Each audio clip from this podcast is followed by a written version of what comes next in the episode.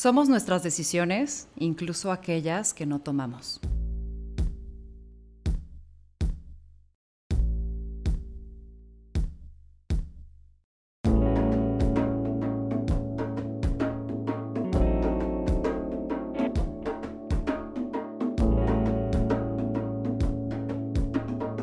Esto es Más cabrona que bonita.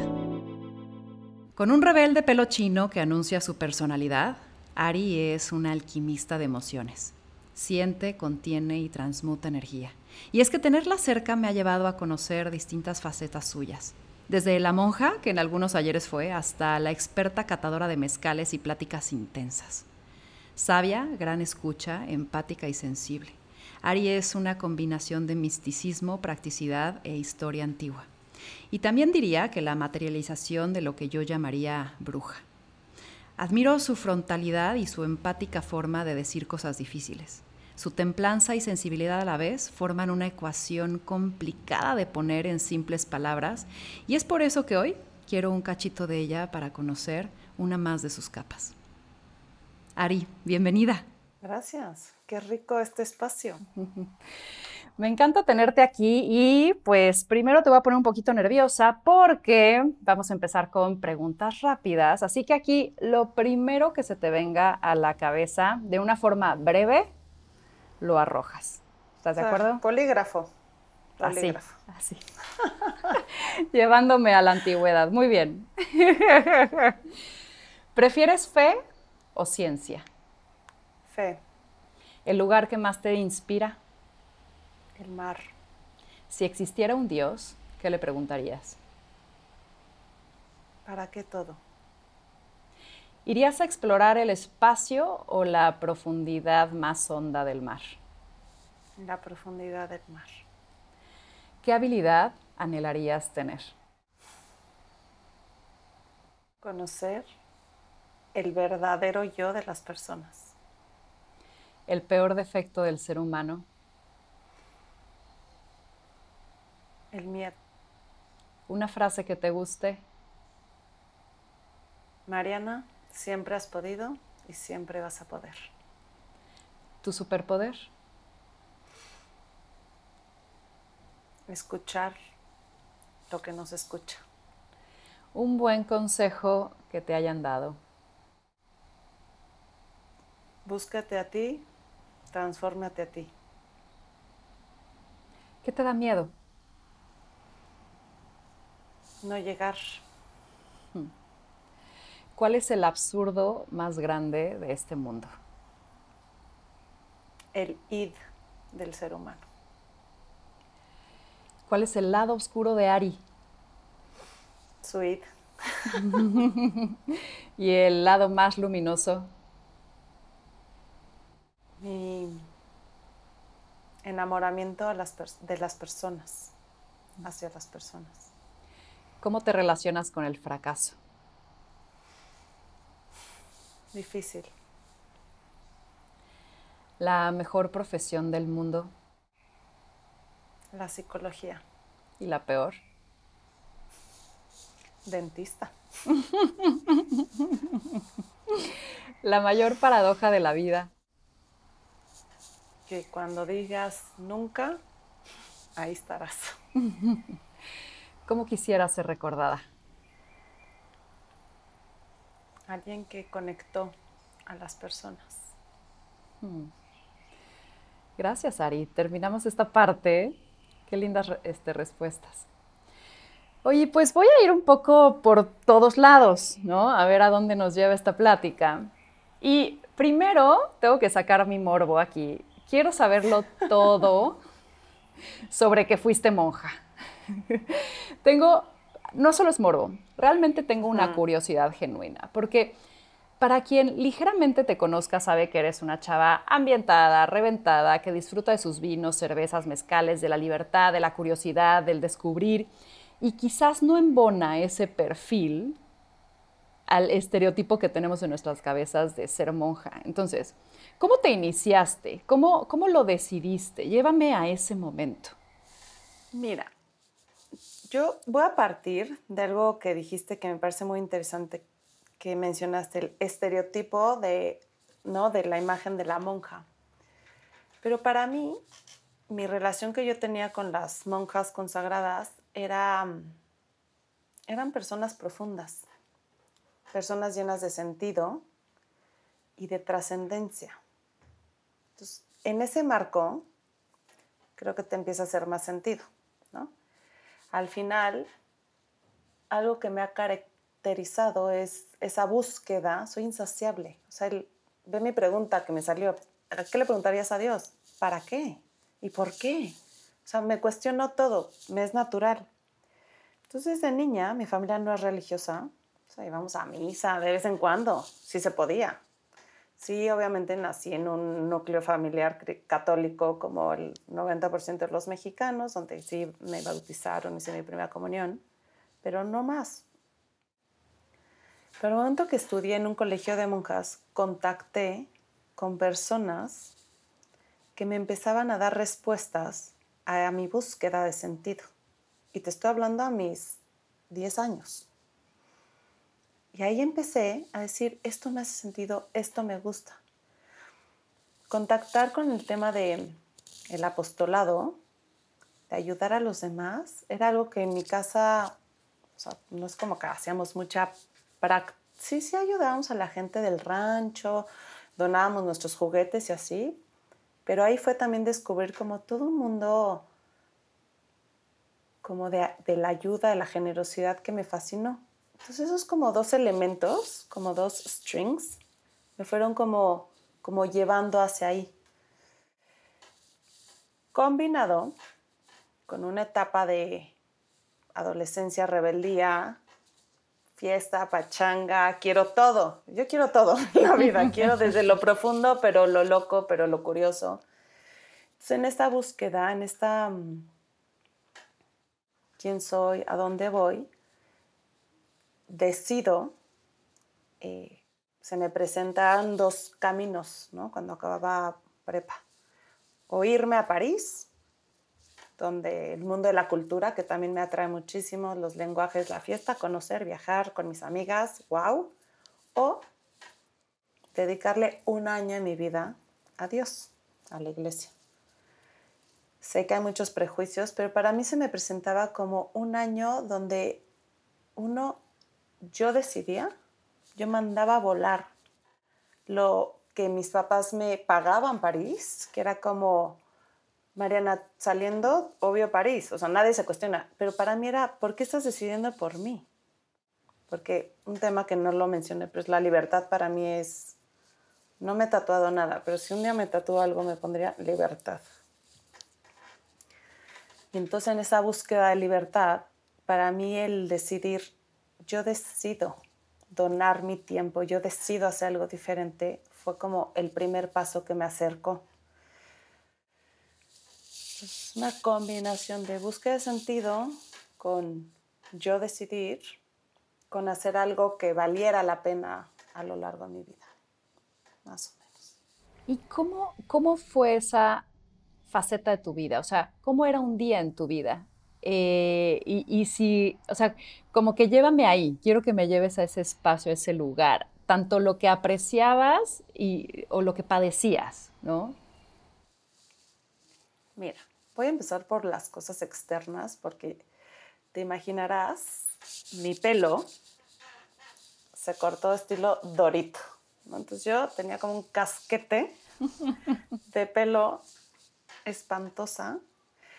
¿No? Podías usar como un arete chiquito, tu medallita y un reloj como de enfermera. ¿no? no usábamos hábito, solo de acordarme de verdad me da risa usábamos como tipo traje sastre, ¿no? Entonces te vestían, tú no elegías. Entonces eso era, pues, de cierta manera, humillante, que decir, oye, tenía, no sé, 23 años, pero fue cuando me consagré, y te decían qué ponerte. Y de repente decían, te toca este traje sastre color rosa puerquito. Y, pero el saquito, pero la faldita, siempre de falda, con medias como de salchicha y taconcito de abuela, sí, de cubito. O sea, la vestimenta. Entonces ya desde ahí, yo para mí era como un corset. Pero como había una búsqueda, como había un sentido más profundo, eso decía, da igual. O sea, como que lo toleraba. Y entonces en, en esa búsqueda, bueno, había por un lado misa, muchísima meditación, muchísima vida espiritual, que la verdad a mí me fascina.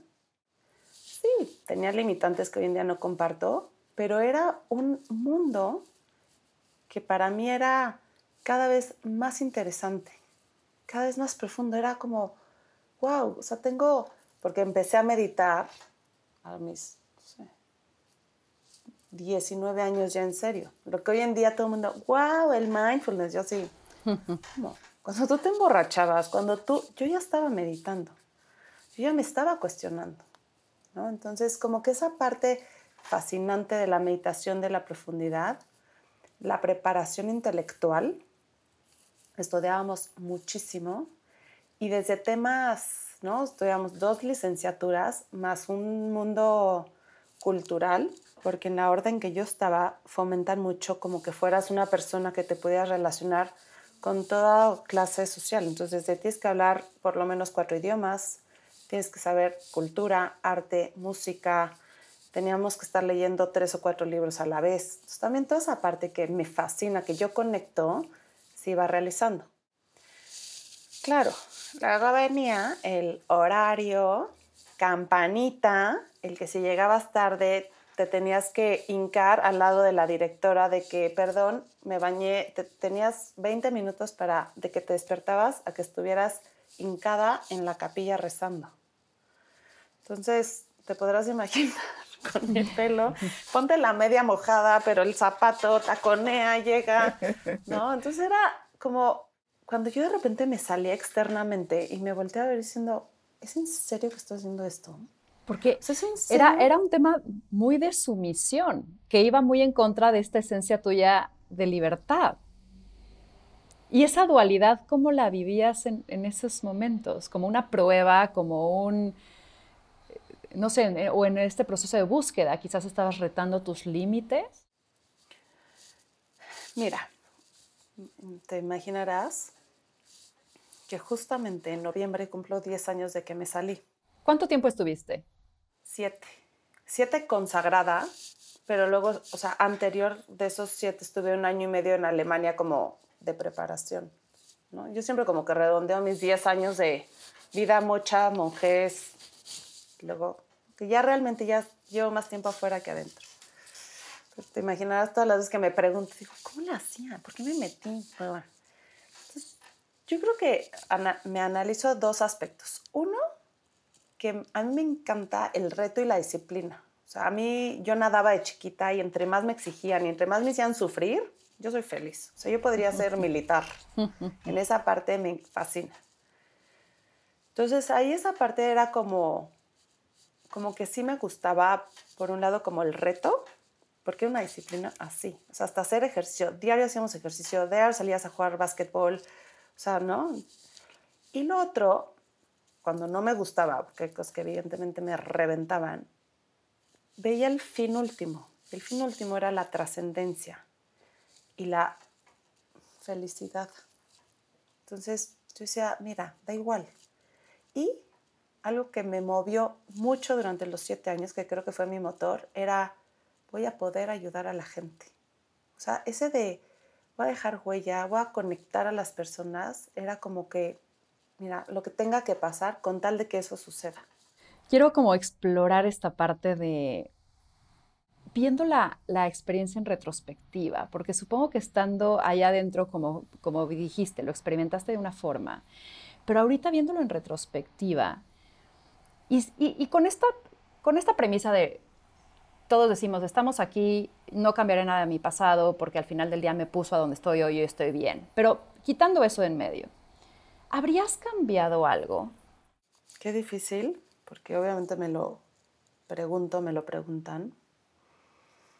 Y mira, sí hay sombras. ¿okay? Sí, yo hoy en día, comportamientos que hoy tengo, sé que son consecuencia de muchos elementos que yo no viví, que me tocaban vivir en ese entonces.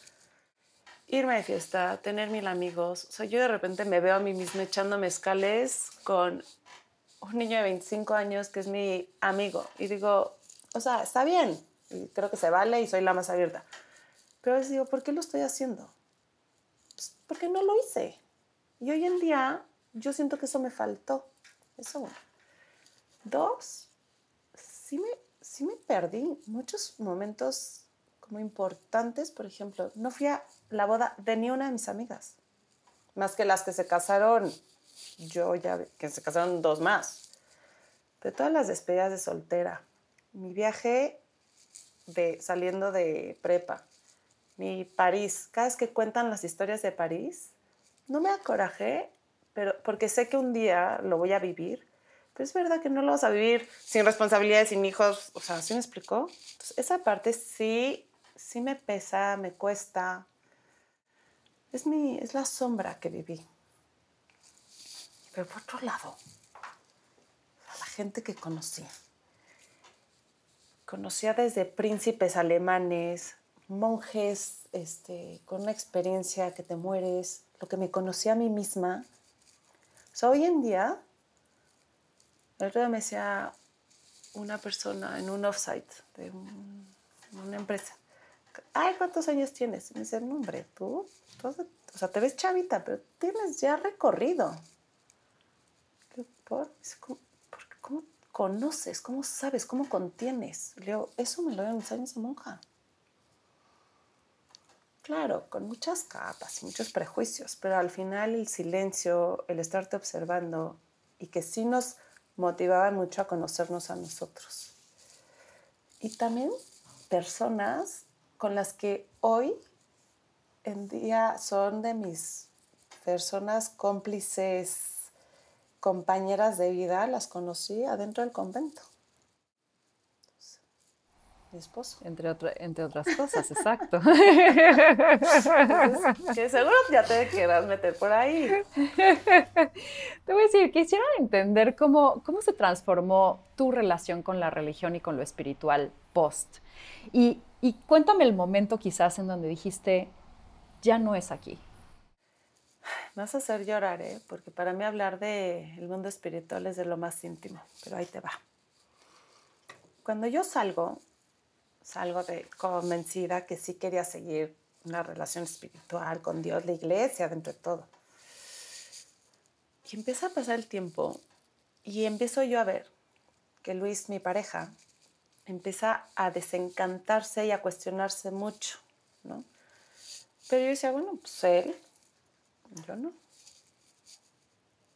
Y hubo un momento que estaba yo, mm, tenía una amiga que en su momento no podía tener hijos y que llevaba siete años sin poder tener hijos y el tema de el in vitro y no, porque es pecado.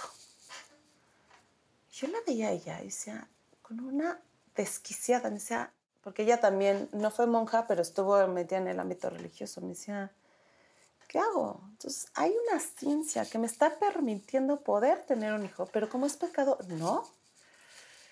Entonces, a mí esas cuestiones ya de la vida real me empezaron a romper mucho. Por un lado, me voy a ir ahorita como un poquito a la parte moral y luego rescato la parte espiritual. Y me acuerdo que ese día estaba comiendo con mi mamá, martes, yo con este tema, ¿no? Se lo saqué y me dice mi mamá, sí, pues mira, o sea, en los años 70 estaba prohibido los em, painkillers. Era pecado comerte un, tomarte un Tylenol. Entonces yo decía, yo ya no. Entonces, o sea, y el painkiller dices, bueno, pero la felicidad que te puede dar crear una familia con un hijo, entonces no, porque estoy sujeto a que, y luego igual y se libera porque se dieron cuenta que mejor sí. Y entonces al final estás sujeto a un grupo de hombres de la iglesia, o sea, eso. Y me acuerdo nada más como de empezar a llorar sin saber qué me estaba pasando. Yo sentí que era un concepto, pero que abarcaba todo un estilo de vida que yo llevaba que se rompió. Yo dije, ay no. Y que en la parte espiritual, yo ahí, en ese tiempo, me empecé a certificar, o sea, empezó mi certificación como coach ontológico.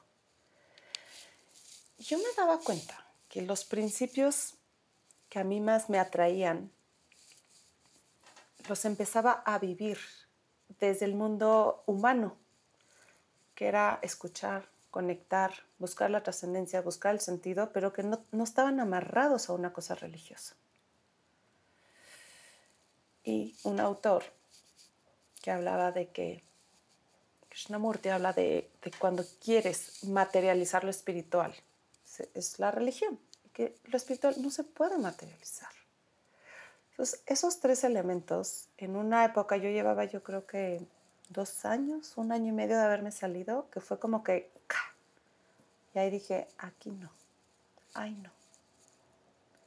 Porque empezaba que dentro yo del mundo religioso católico me iba apagando. ¿Sabes? Que fue uno de los detonadores para salirme de monja en concreto. Pero aunque ya me había salido de la vida consagrada, todavía esa vida religiosa me estaba sofocando. Oye, Ari, ¿y cómo defines la fe? Porque casi siempre la, asociamos a lo religioso y la fe va, va, más allá, ¿no? ¿Cómo defines hoy tú la fe? Para mí es la trascendencia. O sea, ¿qué es la fe? Es saber que lo que hago trasciende. ¿Cómo? No sé. Reencarnando en... E, no sé. Pero yo sé que lo que hoy hago tiene un valor distinto que trasciende lo material. Lo material está, pero que va a, haber un momento donde lo material se queda, pero todo lo otro como que va a seguir. Así es como lo vivo, creo. Oye, y siendo, siendo un ser que busca estas experiencias y que seguramente esas experiencias también te encuentran, ¿Cuál ha sido la realización espiritual más profunda y fuerte que has experimentado? Como a nivel espiritual. O sea, obviamente tengo en, la vida de monja muchos momentos de mucha espiritualidad muy fuerte, pero para mí es, es diario. O sea, diario me, me confronto con un abismo espiritual que no sé cómo comprenderlo, que no hay reglas, que antes era muy fácil, ¿no? Era un checklist. Ah, fui a misa. Ah, hoy reza mi rosario. Perfecto. Esa era mi vida espiritual. Y de repente aquí se abre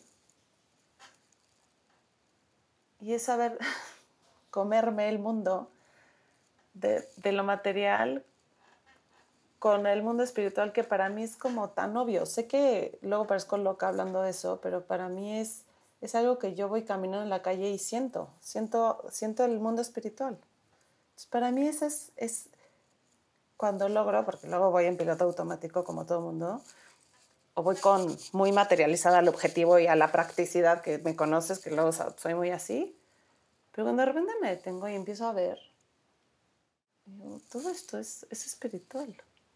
Y creo que en momentos, cuando tengo que contener emocionalmente, se abre todo ese mundo espiritual que yo solo sé que tengo que escuchar y ver cómo puedo contener o preguntar o dirigir. Creo que sería eso. Uy, y ahorita vamos a, entrar a eso místico, pero antes de eso no lo tenía en las preguntas, pero no me puedo dejar ya con la duda de, sacaste del convento a tu esposo, cuéntame eso.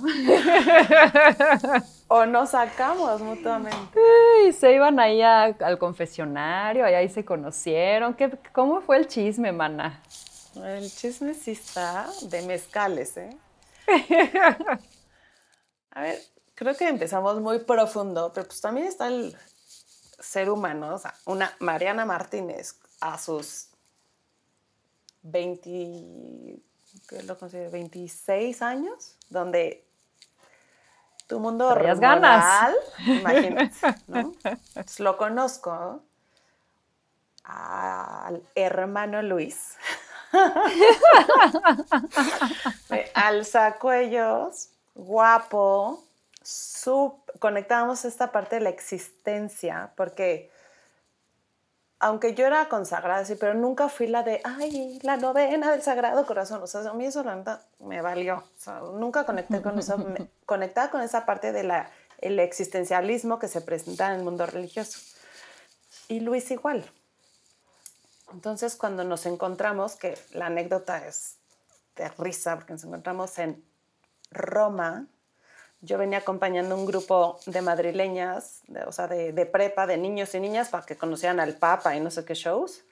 Y él nos enseñaba Roma y wash and wash, ¿no? Entonces, de repente, ah, bueno, este es el hermano Luis que nos va a estar acompañando y el hermano Luis es un crack y el hermano Luis, y yo, ¿qué chingados es este hermano Luis?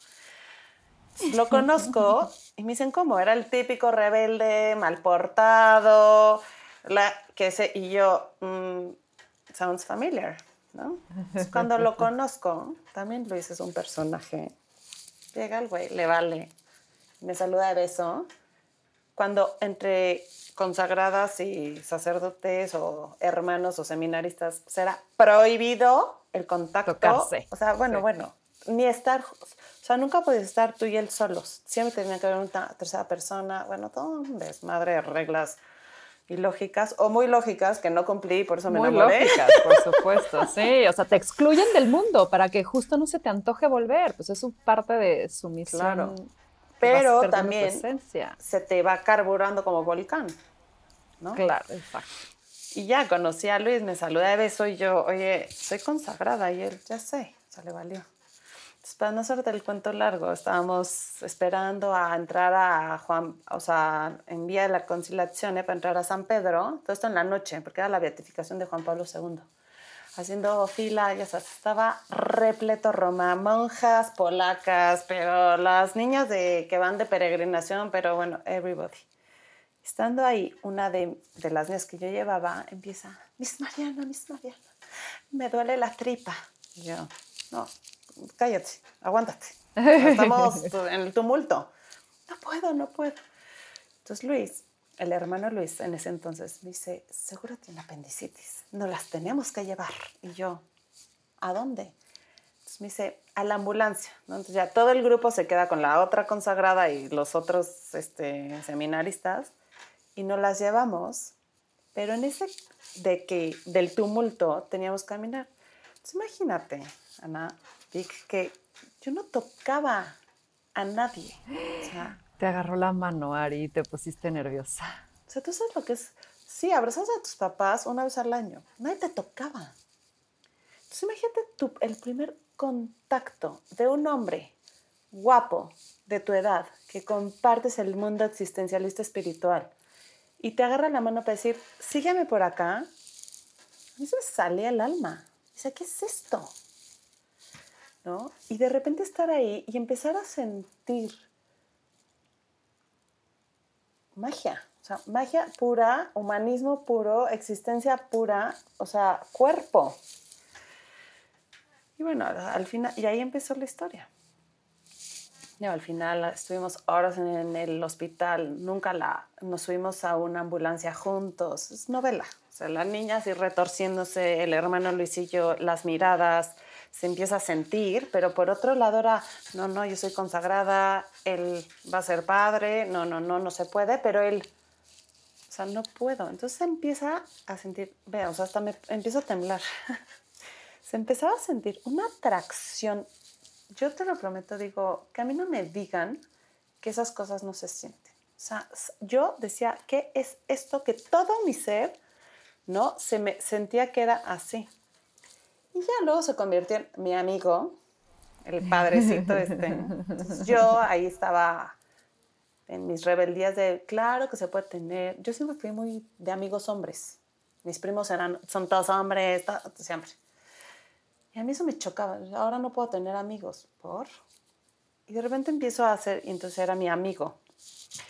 Pues se empezó a dar, se empezó a dar. Y cada vez eran más conexiones, más conexiones, hasta que un día entre la hormona, la existencia, el watun watun, pues me acabé dando besos con él. ¿Quién dio el primer paso? Porque qué difícil era, era, o sea, era un statement, era una renuncia a partir de ese momento o una decisión, ¿no? Obviamente fue todo gradual. O sea, después de este encuentro nos seguíamos escribiendo. Él fue muy, él se metió, o sea, él como que después de que nos vimos en Roma me escribió un email diciéndome que, que cómo vivía yo mi castidad. Y yo, ah. ¿por qué me estás preguntando? pero él porque se sentía como el consejero, ¿sabes? Y yo, pues, güey, pues me cuesta, pero normal y así. Entonces ahí empezó a haber también un intercambio más como íntimo íntimo, sí, ¿no? Entonces, bueno, seguimos siendo amigos y hablábamos de todo, desde el apostolado, las niñas, la existencia, empezamos a preparar, la verdad, bien chido, unas clases como de religión, pero todo desde la existencia, el de cuestionate el por qué estás aquí, qué estás haciendo, y desde ahí empieza tu búsqueda, ¿no? Y a ver qué te encuentras. Y es muy fuerte porque en la vida religiosa no, no, por ejemplo, no puedes escuchar música. Bueno, a mí lo que me tocó, no podemos escuchar música no puedes, obviamente no ves películas, supuestamente te tienes que cuidar si vas en la calle y ves, no sé, los anuncios, cuidarte, ¿no? Entonces vives como, como muy virgen en el mundo sensorial. Entonces, cualquier estímulo, ¿no? O sea, datos muy chistosos que cuento. O sea, cuando tu mujer estás ovulando, que a lo mejor día a día ni te das cuenta, ahí, ¿sabes? O sea, te ponías así, llegaba la primavera y yo era de que me amarren. O sea, ¿what? porque eres todo tan como nítido. Entonces, en una de estas primaveras, ¿no? Aparte en España, estuve mis siete años en Madrid, empieza el calor y entonces todo el mundo se super cambia la ropa, cambia el mood, empiezan las terrazas, empiezan los gin tonics, aunque era monja, pero siempre te invitaban que al evento, que no sé qué. Y sí me acuerdo de hablar con él con Luis y decirle, dude, tú y yo nos tenemos que cuidar, porque nos vamos a acabar enamorando. Entonces, bájale. Sí, sí, sí, tú también bájale. Ya no hay que hablar tanto, ya no hay que... Mm, así. Entonces, como que nos dábamos nuestros avisos. Hasta que, sí, un día vino Rocío, mi hermana, trabajaba en una consultora española. La mandan a Madrid de trabajo y yo, ay, quiero que conozcas a mi hermana vamos a comer los tres. Y pues te podrás imaginar con las copas, los vinos, los no sé qué. Yo me dieron permiso de dormir con Rocío, mi hermana, en la vida. O sea, siempre tenías que dormir en el convento. Pero esa vez, yo, ay, es, bueno, me, voy a poder, me puedo quedar a dormir en el hotel con ella así. Y para mí ahí fue de, ah, prepárate. O sea, nadie me va a revisar ni nada. Y ahí me di el famoso primer beso. Pero después de eso todavía, como que fue, fue muy obvio porque él me decía, ya vamos aquí. Y yo, cero, estamos en el barrio de Salamanca, ¿no voy a encontrar? no, o sea, no. Y ya, estoy contando mis intimidades sin tapujos, como dicen allá. ¿eh? Pero ah, claramente a partir de ese día dijiste, hay un mundo por explorar del cual me estoy perdiendo, ¿o no? Sí, pero imagínate lo fuerte que es la creencia. o sea, ¿te sentiste culpable? o sea, dijiste, soy una pecadora, ah, soy una prostituta, soy una... ¿Qué hice? Desleal. o sea, pues ni modo, caí. Y él igual, ¿eh? Y Luis, mi esposo, es... Parece que le vale, pero hablamos. Y fue de, no, caímos, la carne es débil, pero Jesucristo mi Señor nos llama y volvimos. Qué locura, ¿verdad? Qué locura, pero estás en un sistema, es que ese es el tema. Y hay creencias rodeas. fuertísimas que el que se sale es, digo, eso ya es todo otro tema, pero hay creencias que te hacen creer que si tú te sales, eres infiel, que si eres poco generoso, como que fracasaste. Pues obviamente tú no quieres ser fracasado. Entonces era como, no, no, no, no, no, retomemos. Y retomamos, nada, dos semanas más. Y Luis fue el que me dijo, yo no puedo más. Y yo, pues tú haz tu camino. Y yo, por otro lado, se, se, son, muchas, son mezcla muchas cosas, pero en una conversión que tuve como con la cabeza de las consagradas, iba más allá de Luis, porque la verdad yo no me salí por haberme enamorado.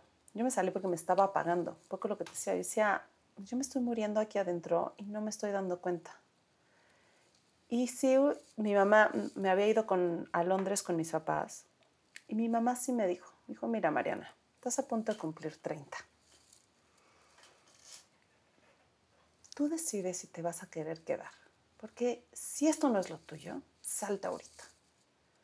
Porque no es que no vas a poder rehacer tu vida, pero ojalá y no sea demasiado tarde cuando tú digas, pues, ¿qué creen que siempre no? Y aunque me cagó los huevos esa conversación con mi mamá, se me quedó. Esto fue en marzo. Yo en verano, este, y en octubre pasa lo de Luis. Y yo en noviembre, en diciembre ya estaba afuera. O sea, pasa lo de Luis. Yo le digo, se me, tengo la conversión con esta consagrada donde digo, no, no, no, no me hace sentido. Me dice, ok, bájale al trabajo, porque yo se adicta a las misiones y me quería llevar a África a todo mundo y así. Y piensa más, medita más, a ver si es lo tuyo. Y en esa meditación, y ahí sí dejé de ver a Luis. O sea, le dije, no me vuelvas a hablar. ¿Por qué? Porque mi decisión no va a depender de ti. Mi decisión es mía. Y por eso defiendo tanto que que tu vida no puede depender de una persona. Qué padre, me empujaste el detonador, lo que quieras, pero soy yo y qué quiero hacer. Mm, gracias, Ari, por compartir. La locura del comento. Oye, y ahora, en su contraparte, y no tan lejos, pero siento que en casillas distintas, está esta parte de lo místico, y que sé que tú tienes como también esta cercanía, esto, esto que no puedes describir, nombrar, explicar. Y, sé que de pronto te llega información así de, oye, pues es que no sé, yo siento que vengo de una tribu, yo siento que vengo de vidas pasadas, yo siento que soy como, ¿sabes? Alguien, alguien antigua. ¿Cómo, ¿Cómo ves esto inexplicable para la razón, pero cercano para lo intuitivo? ¿Cómo lo vives? O sea, lo vivo desde el misterio absoluto. O sea, no lo entiendo, no sé.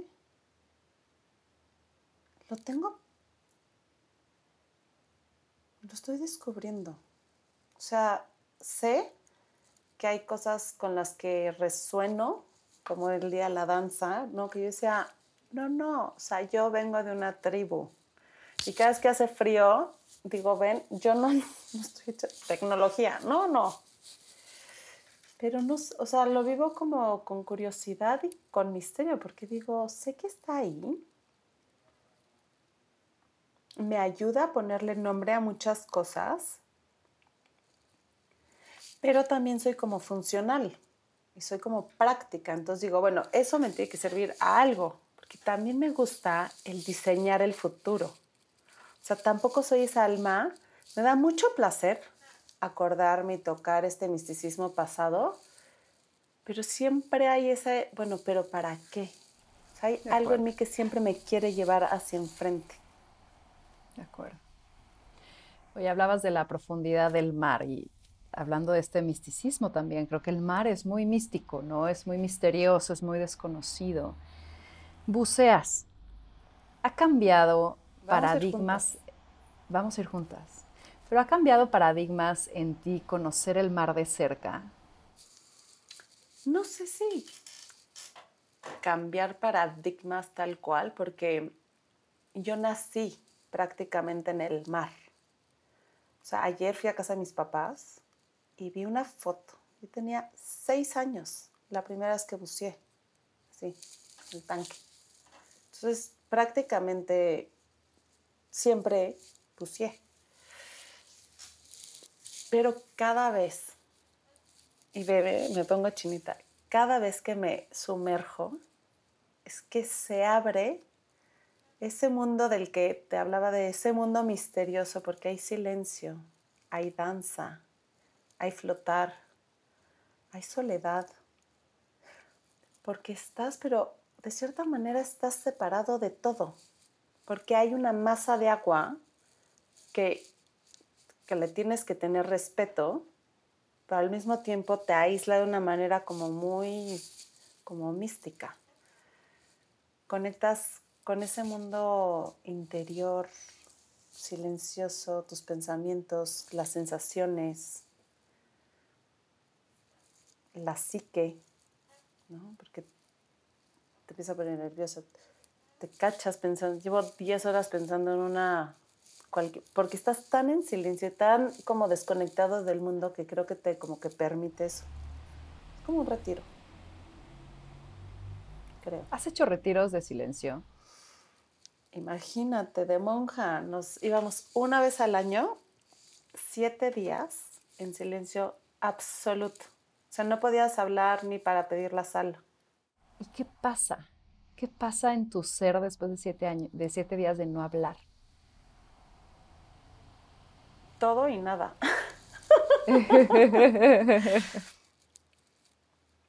es duro, es duro, porque te enfrentas, bueno, me, voy a hablar en primera persona, porque creo que es lo valioso. yo me enfrentaba mucho a ti, a mí, a mis miedos, a esa parte que a veces no quisiera escuchar, pero también una delicia porque me escuchaba con otra música, con otra sintonía. No sé si escuchaba a Dios. Yo creía que sí, hoy en día no sé. Algo escuchaba de Dios, yo creo, no sé. Esa parte no sé, pero sé que escuchaba muchas cosas. ¿Y es algo que te, conservas? O sea, ¿te vas de pronto sí en silencio o es algo que no está dentro de tu práctica? No lo he logrado. Es verdad que regresé y pues, fui mamá de dos hijos, la empresa, toda. Pero sí es algo que yo sé que necesito y que necesito retomar. No sé si siete días, pero por lo pronto empezar con tres. Pero necesito no sé cómo decirlo, como yo diseñar mi propio retiro, porque de todos los que se me presentan, digo, ay no. O sea, obvio religioso no, pero tampoco quiero la mega clavada yoguista. No, es que tampoco. O sea, creo que tendría que hacer uno a mi medida. De acuerdo. Nos vamos. Hay que empezarlo a diseñar. Oye, Ari, ahorita decías esta parte de yo mis decisiones por mí. ¿no? Y hay detonadores, pero tomas tus decisiones individuales. Ahora, ¿qué pasa cuando te conviertes en mamá? Y de pronto quizás empiezas a tomar decisiones más por alguien más y quizás te olvidas de que eres mujer, ser humano. O sea, ¿cómo logras ser mamá pero conservando esta individualidad de la cual hablabas en todo, en las decisiones que tomas? Para mí ha sido un reto Em, porque además mi mamá fue una mamá que se volcó al 100% de sus hijos. Y no voy a decir que no esté agradecida de esa parte, porque tengo mucha gratitud, pero también me di cuenta que es algo que yo no quería repetir. Que para mí los hijos, como la pareja, como.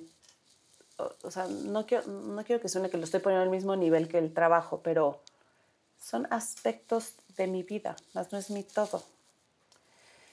Entonces, aprender, uno, a ponerle nombre a eso me ayudó. Dos, a tal cual, el, o sea, ya dividirme el tiempo. O sea, para mí, por ejemplo, los viernes. Los viernes es mi día de amigas o amigos. Y no voy a ir al parque con mis hijos. Ni lo esperen, ni... entonces hacer las paces, decir, si estoy contigo de lunes a jueves, trato de realmente no trabajar para estar todas las tardes con mis hijos, a veces no se puede, pero bueno. Pero llega el viernes y me voy. O un domingo en la mañana, eso lo acabo de hacer. Yo veía que tipo Luis, mi esposo, se iba a pescar, ¿no? Seis horas. Yo, en mi vida me he dado de que seis horas me voy a...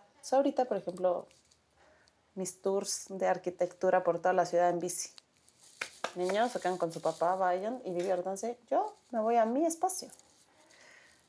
Creo que ese tema me ha ayudado a, a, a, separar y decir, yo no me puedo perder el famoso rueda de la vida, que la verdad es lo aprendí con, contigo, con Ana Pasos. Es decir, no puedes olvidar, porque entonces siento que luego un día, no sé, o yo de repente veo a mujeres que les están cobrando a sus hijos de que les dieron todo, pues es que nadie te lo pidió. No, al esposo, es que quiero que ahora me pagues porque yo le dediqué todos a mis hijos. Es que, pues no. Tu decisión, otra vez. Sí, entonces yo no quiero el día de mañana cobrártela.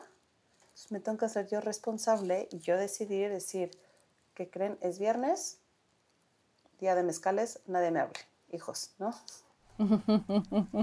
Sábado, feliz, vamos al parque y me trago mi cruda y vamos al campamento y lo que quieras. Entonces, como creo que separar. Balance.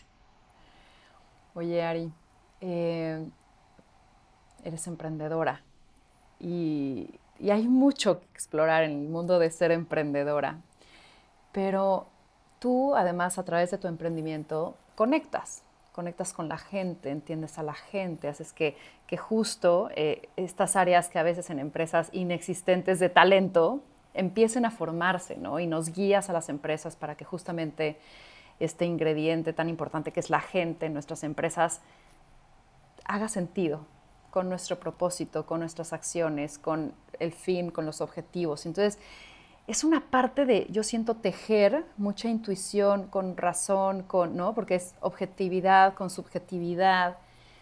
Y quiero, quiero explorar un poco acá. Últimamente se habla mucho de los burnouts y de, y, de esta velocidad imparable en la que vamos las empresas, ¿no? Y que hoy que además trabajamos desde casa, pues nunca le pones un off.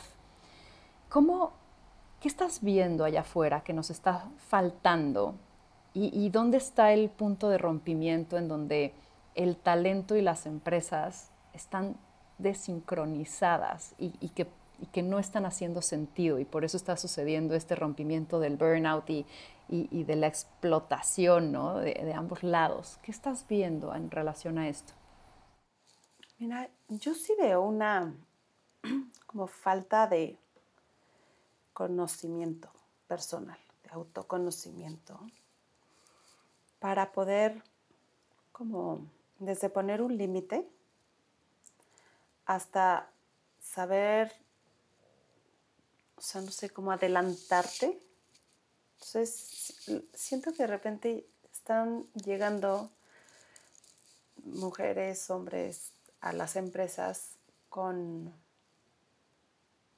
sin conocerse, ¿no? Entonces van. Topan con un mundo que al final, el mundo de los negocios, como todo es un baile de personas y es entender al que tienes delante, pero como yo no me conozco, no sé ni qué pedir, ni qué decirle, ni cómo decir este tipo de personalidades, no, entonces empieza a haber unas fricciones como un poco innecesarias entre equipos de trabajo Pero creo que se debe mucho a que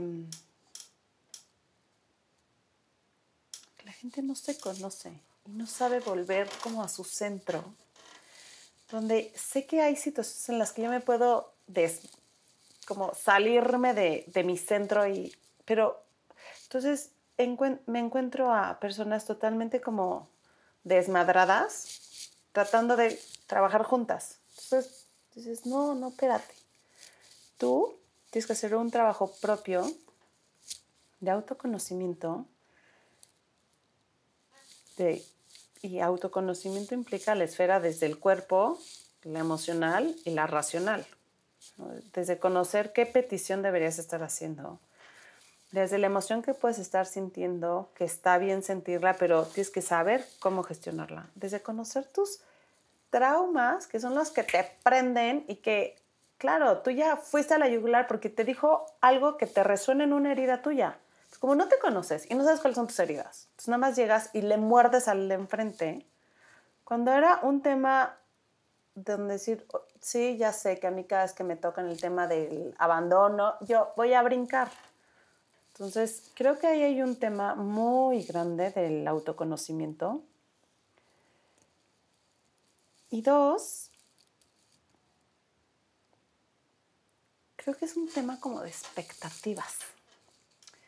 Como que tenemos un mundo, no sé, O sea, lo escucho constantemente de, no sé si es el mundo virtual, el mundo de Instagram, TikTok, que te hacen creer, ¿no? El, famoso que nos reímos de Instagram versus reality, pero que es real. O sea, que tú dices, jaja, me río, pero luego en tu cabeza es como, mi trabajo ideal es taca, taca, taca, taca. Y pues la realidad es que mi reina, tienes que hacer cosas que no te gustan y no siempre estás conectado con tu propósito y no siempre estás hablando de temas que vibras alto. Pues no, tienes que sacar la chamba y tienes que callarte y aguantarte y, o sea, como este mundo de la resiliencia siento que se ha perdido por este mundo idealista. Entonces, como, no, ya, no conecto con esto, entonces me voy o este, aquí me explotan.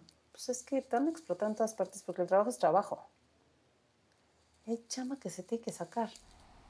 ¿Y tú crees que las, no sé, todo esto que se dice de las nuevas generaciones, de, ¿cómo le dicen? De, cristal, ¿no? De que de todo se ofenden y, que no duran y como que justo, ¿no? Que eh, todo es un poco más dramático. ¿Es cierto? O sea, ¿sí ves un cambio generacional en donde la forma de trabajar va más hacia una menor resiliencia o es, o cómo lo llamarías? O sea, yo sí veo. Ahora, no sé si es bueno o es malo. O sea, sí lo veo porque la gente que trabaja conmigo veo como, o sea, cuando me han renunciado, es que de plano no puedo, eso es demasiado. Y sí, sé que consultoría y tienes muchos clientes y cada cliente te tienes que adaptar, pero que volteo a ver a cualquier cosa y, veo las renuncias de todos mis clientes, ¿no? Que o los dramas que hacen por temas que yo digo, antes no había espacio para ese drama. ¿Por qué? Porque era un mundo racional donde el mundo emocional no, que tampoco creo que sea bueno. Pero creo que estamos en ese péndulo donde, wow, ¿qué creen? Hay que integrar el mundo emocional en las empresas, pero como no sabemos cómo hacerlo y como la gente viene sin conocerse, sin saber contener sus emociones, entonces hay un cagadero en esa parte Ahora, creo que poco a poco se va a ir llegando a decir, ok, sí, está el mundo emocional, pero también está el mundo de la resiliencia y se tendrá que embonar los dos. Cero soy la fatalista de ya todo el mundo va a ser así. Pues no, es como la revolución sexual. Pues sí, al principio todo el mundo, wow, luego poco a poco, pues bueno, sí, pero lleguemos a un. ¿Y cuál es ese centro? O sea, tú en las empresas lo que ves es, ¿en qué momento? O sea, porque tú trabajas con nosotros, ¿no? igual y para que los que nos escuchan, tienes una empresa que se llama Creando Talento y justamente acompañas estas áreas de recurso o creas áreas de recursos humanos, que no es, no es la sustitución, sino es más bien como este acompañamiento a llevar mejor a tu talento. Y hay de, pronto decisiones en donde tienes que ser como muy objetivo y quedarte en medio, porque ni muy, muy, ni tan, tan. Al final del día somos empresas que, claro, que tenemos un propósito y hacemos cosas más grandes que solo un resultado financiero pero tenemos que ser viables y tenemos que ser factibles. Y entonces, pues no, no puedo subir 30% los sueldos, qué bonito que allá te paguen más, pero aquí es lo que hay, ¿no? Porque entonces si no te voy a exigir producir un 30% más. Y entonces, estas, hay de pronto incongruencias, ¿no? De que de un lado piden más que del otro, o del otro lado se siente que das más que del otro. ¿Cómo desde tu punto arbitrario concilias dos visiones tan distintas como las que a veces son las de el el jefe o el empleador o el emprendedor y el, y el equipo o el empleado? Yo creo que uno, un primer punto que creo que ayuda mucho es como cuando explicas como el, el otro lado de la moneda, ¿no? Como que ¿no? Llega el millennial y empieza a trabajar, wow, sí, porque conecté con tu propósito. Pero de repente su amiga trabaja en el corporativo que cero le hablan de propósito, cero tiene, pero le pagan muchísimo dinero, entonces la otra dice, ay, no, siempre sí, ¿no? Entonces creo que enseñarles el mundo, decir, ok, eso está increíble, pero para que esto funcione, pues va a haber, o sea, no, no, no existe el mundo perfecto. Entonces, a ver, este tiene estas luces que tienes sentido, trascendencia, propósito, flexibilidad, ta, ta, ta, tal. Pero obviamente la sombra, que a lo mejor, pues sí, no te puedo aumentar un 30% porque, ¿qué crees? No tengo lo que algún momento tú y yo platicamos. no tengo eh, un inversionista que me esté así regalando el dinero donde yo te pueda inflar el suelo. No, esto es la vida real y estamos buscando cada vez más. Parte de nuestro propósito es hacer empresas reales, sustentables, humanas. Lo otro existe, sí, te van a pagar muchísimo dinero, pero tienes que entonces tú asumir que esto lo vas a perder. Entonces ahí decir, tú decide. Y va a haber personas que van a decidir, sí, depende de su situación, no podemos juzgar, no es ni bueno ni malo, es, es, que yo hoy en día necesito ganar más dinero, entonces a lo mejor sacrificaré esta parte como de sentido que me hace mi trabajo y mire a un gran corporativo, pues no puedo controlarlo. Oye, me encanta que mencionaste algo que era parte de mi siguiente pregunta, que es sobre los unicornios, ¿no? Que yo tengo como un, un choque con, con, con, ese término, con esa creencia, con esa aspiración, con todo lo que se ha creado alrededor de ellos, ¿no? Y la verdad es que yo siento que nos han venido a partir un poco la madre a las empresas que justo puse aquí, somos reales y que buscamos sí rentabilidad, pero también balance y, y no, no crecer desaforadamente eh, pensando solo en un corto plazo, sino pensando en un largo plazo, ¿no? Pero lo que nos topamos es justamente que estas empresas de pronto llegan y a billetazos, ¿no? Este, inflan muchos, muchas realidades y crean humos, que de pronto para nosotras las empresas que yo considero reales, pues es difícil, ¿no? Este, poder competir. Entonces, desde tu punto de vista, ¿cómo sigues siendo competitivo en términos de cliente, de producto, de gente, sobre todo, ¿no? Eh, y, sigue siendo un lugar que, la gente busca también y cómo puedes seguir poniendo sobre la mesa y que, a ver, la gente tiene que pagar sus cuentas, entonces no nada más puedes alimentarlo de un propósito y ya, sino cómo, cómo desde tu punto puedes competir con, con eso. A ver, creo que, bueno, aparte cuando eres dueña, ¿no? tienes que hacer malabarismos. Creo que me entiendes perfecto. Decir, ahora sí que cuántas veces te quitas el bocado de la boca para dárselo al otro, ¿no? Creo que esa parte tienes que seguir, ¿no? Con María, mi socia, es explorar otras maneras de, bueno, aquí sacrificamos esto, pero les damos esto. Por una parte, para mantenerte dentro de un rango con un, o sea, un buen sueldo, ¿no? Porque pues, como dices, la gente tiene que pagar su, su renta, su vida. Y del otro, yo creo que sí es asegurar que esto que hablas del propósito, de la trascendencia, sea una experiencia real en sus trabajos. Porque muchas veces, por ejemplo, para mí el tema de la trascendencia y que mi, mi trabajo este, tiene un propósito me es muy fácil. Yo conecto en dos segundos. ayer de un coaching de esos brutales y yo... Y es gratis, o sea, no me van a pagar, pero para mí es, vale la pena, ¿no? Pero hay gente que le tienes que ayudar a ver eso constantemente. Entonces, por ejemplo, paso a una experiencia de alguna de, de las niñas que trabaja conmigo con un cliente donde sé que le cambió la vida a alguien, ponerle foco sacarlo, platicarlo. Vean cómo estamos cambiando el modo de trabajar de México. Vean cómo esto, aunque niñas, se acabe creando talento, le cambiaste la vida. Entonces, constantemente es estar regresando a la gente que trabaja contigo a conectar con ese propósito para que, y, y los ves, ¿eh? a mí me impresiona en mis briefings que trato de sacar esos ejemplos ¿no? y platicarlos, ves ¿no? a la talent advisor que le digo, ¿qué tal? ¿Qué tal contuvimos al equipo de Victoria? Y se les ilumina la cara.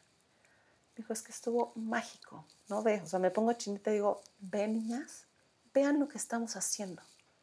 Pero es constantemente darle como la luz y que ellas se vayan dando cuenta que no es una frase hecha decir que que, es una empresa real y que está transformando vidas. Y también yo creo que entender que, que nada es tampoco para siempre y que va a haber etapas y, tampoco somos para todos, ¿no? Y hay, y hay gente con la que resuenas y hay perfiles que buscan algo más, ¿no? Y estar bien con eso.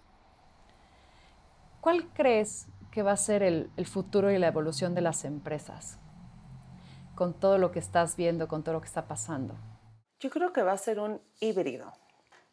Un híbrido en, entonces, un poco lo mismo que inicias, ¿no? Es el decir, sí tengo, tiene que ser el mundo empresarial, empresas que busquen el propósito, busquen hacer algo diferente, ¿no? Lo, lo que platicabas en el desayuno de, o sea, estos objetivos de la ONU, o sea, sí o sí tienes que estar algo, o sea, ya no puedes, ya no es viable ser una empresa que, solo quieres producir y el capitalismo puro y duro, creo que no es viable. Pero tampoco creo que el, o sea, el NOM y todo, no somos ONGs, ¿no? Entonces, eh, tiene que haber empresas que sean, yo sí creo que en la medida de lo posible va a tener que ser ese igual, ese pendulazo. Creo que la vida de los unicornios acabará pronto porque la gente se da cuenta.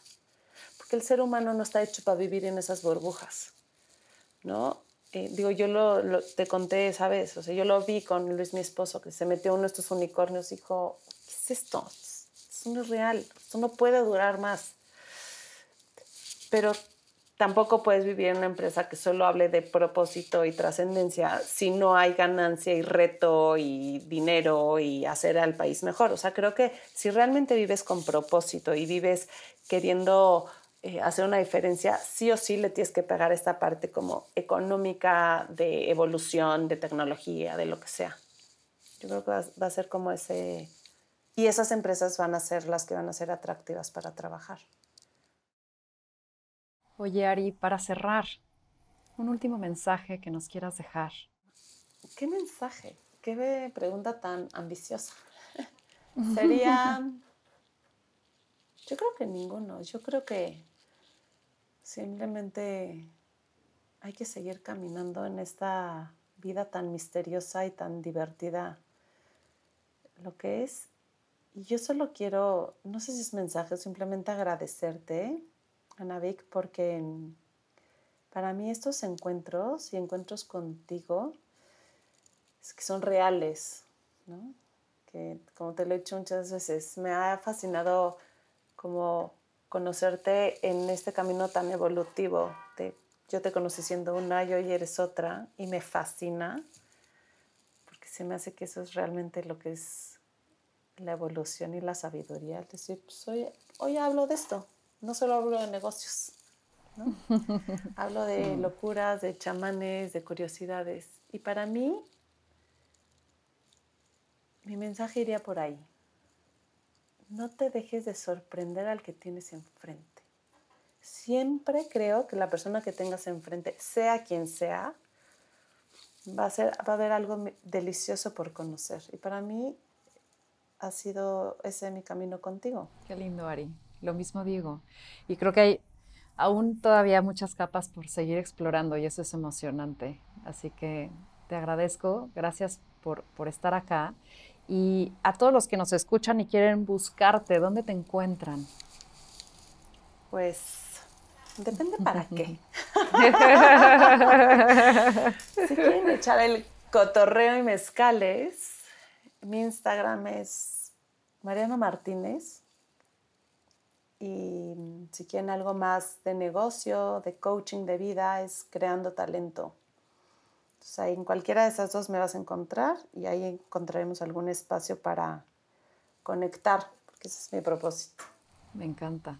Muchas gracias, Ari. Yo creo que nada, nada es coincidencia o si son coincidencias, qué, qué fortuitas. Gracias por estos encuentros, por seguir conectando de distintas formas. Qué bonito acompañarnos en las metamorfosis, porque pues eso somos, ¿no? Evolución caminando, como bien lo dijiste. Así que muchas gracias y pues esto fue más cabrona que bonita.